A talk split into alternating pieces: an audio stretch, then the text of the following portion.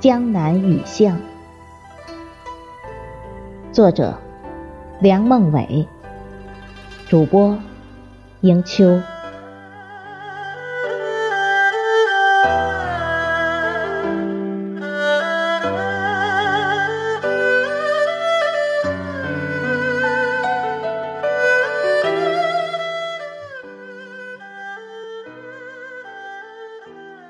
江南赏雨，先不在春水荡漾的画船之上，亦不在风雨交加的烟雨楼前，最有意境的，应该是在老街深巷之中。于是，料峭春寒中，潇潇春雨里，我来到杭州大塔儿巷十一号，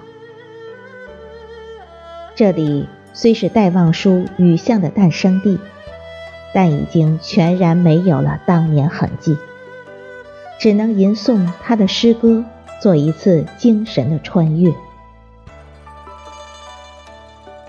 撑着油纸伞，独自彷徨在悠长、悠长又寂寥的雨巷。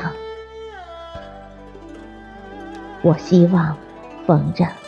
一个丁香一样的结着愁怨的姑娘，她是有丁香一样的颜色，丁香一样的芬芳，丁香一样的忧愁，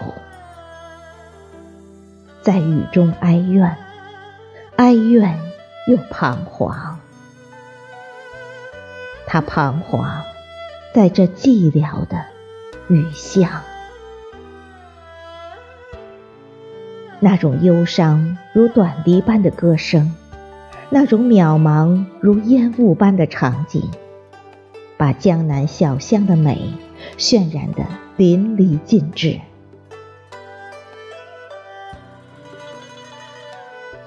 南方的巷弄类似北方的胡同，容易引起人们的怀旧，甚至触动文人的伤感。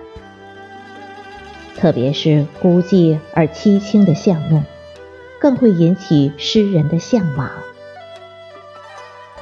小巷的悠长、沧桑、冷清，非常契合戴望舒忧郁、苦闷、怀旧的秉性。因此，这条窄窄的雨巷，也就成了诗人情感的纽带，心灵的神殿。烟雨江南，苍苍古巷。雨在巷中找到了归宿，巷在雨中得到了升华。雨与巷的组合，构成了一个特有的意象。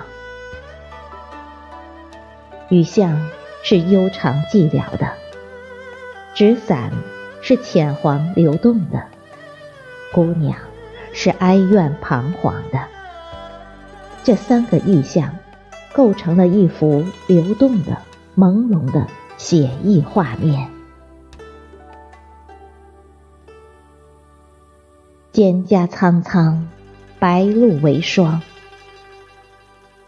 所谓伊人，在水一方。在功利化的世界、城市化的当今，我们何处能找到这样的雨巷？相遇，丁香一样颜色，丁香一样芬芳，丁香一样忧愁的姑娘。